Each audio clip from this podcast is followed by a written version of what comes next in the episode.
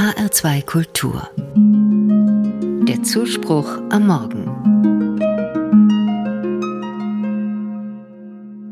Ich kann mich noch gut erinnern. Meine erste Spardose war ein rotes Schwein aus Plastik. Das ganze Jahr über habe ich als Kind dort kleine Münzen hineingeworfen, um dann am Weltspartag stolz mit dem gefüllten Schwein zur Bank zu gehen und das Ersparte auf mein Sparbuch einzuzahlen. Meistens gab es dort auch ein kleines Geschenk zur Belohnung. Heute steht ein Sparschwein bei mir, in das ich gefundene Münzen hineinwerfe.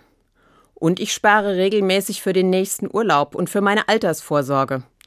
Die Erziehung durch den Weltspartag hat also ziemlich gut funktioniert.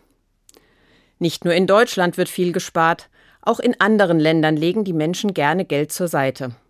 Im Jahr 1924 beschlossen deshalb Delegierte aus 27 Ländern, den Weltspartag ins Leben zu rufen. Und heute findet dieser Weltspartag am 30. Oktober zum 99. Mal statt. Auch wenn Sparen heute etwas anders aussieht als früher, eine finanzielle Vorsorge ist sinnvoll. Und schön wäre es, wenn das Geld dabei auch noch Gewinn bringt. Aber ist Sparen überhaupt christlich? In der Bibel ermahnt Jesus seine Zuhörerinnen und Zuhörer, Sammelt eure Reichtümer im Himmel, wo sie weder von Motten noch von Rost zerfressen werden und vor Dieben sicher sind.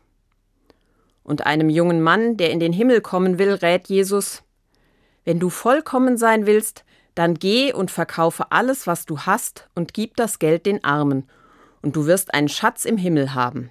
Dann komm und folge mir nach. Der heilige Franziskus im Mittelalter hat sich danach gerichtet.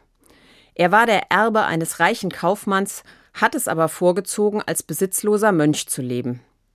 Er gründete einen Orden, und bis heute ist die wichtigste Regel des Franziskanerordens die Armut. Ich frage mich tatsächlich nicht nur heute, wie kann ich verantwortungsvoll mit meinem Geld umgehen? So radikal wie der heilige Franziskus bin ich nicht. Ich verzichte ehrlicherweise nicht auf jeden Luxus. Zum Beispiel fahre ich gerne in den Urlaub. Außerdem habe ich ja auch eine Verantwortung für meine Familie, die nicht plötzlich mittellos auf der Straße stehen soll. Und ich spare für meine Altersversorgung. Das ist für mich verantwortungsvolles Handeln und damit auch christlich. Aber wie sieht es mit Geldanlagen aus? Ich habe mir überlegt, ich möchte mich nicht auf Kosten anderer bereichern und achte deshalb auf verantwortungsvolle Geldanlagen. Soweit ich das nachvollziehen kann, sollen meine Zinsgewinne nicht auf Ausbeutung von Menschen oder der Natur beruhen. Und ich horte nicht mein ganzes Geld, sondern spende regelmäßig für bedürftige Menschen oder sinnvolle Projekte. Heute am Weltspartag spende ich den Inhalt meines Sparschweins einer Hilfsorganisation.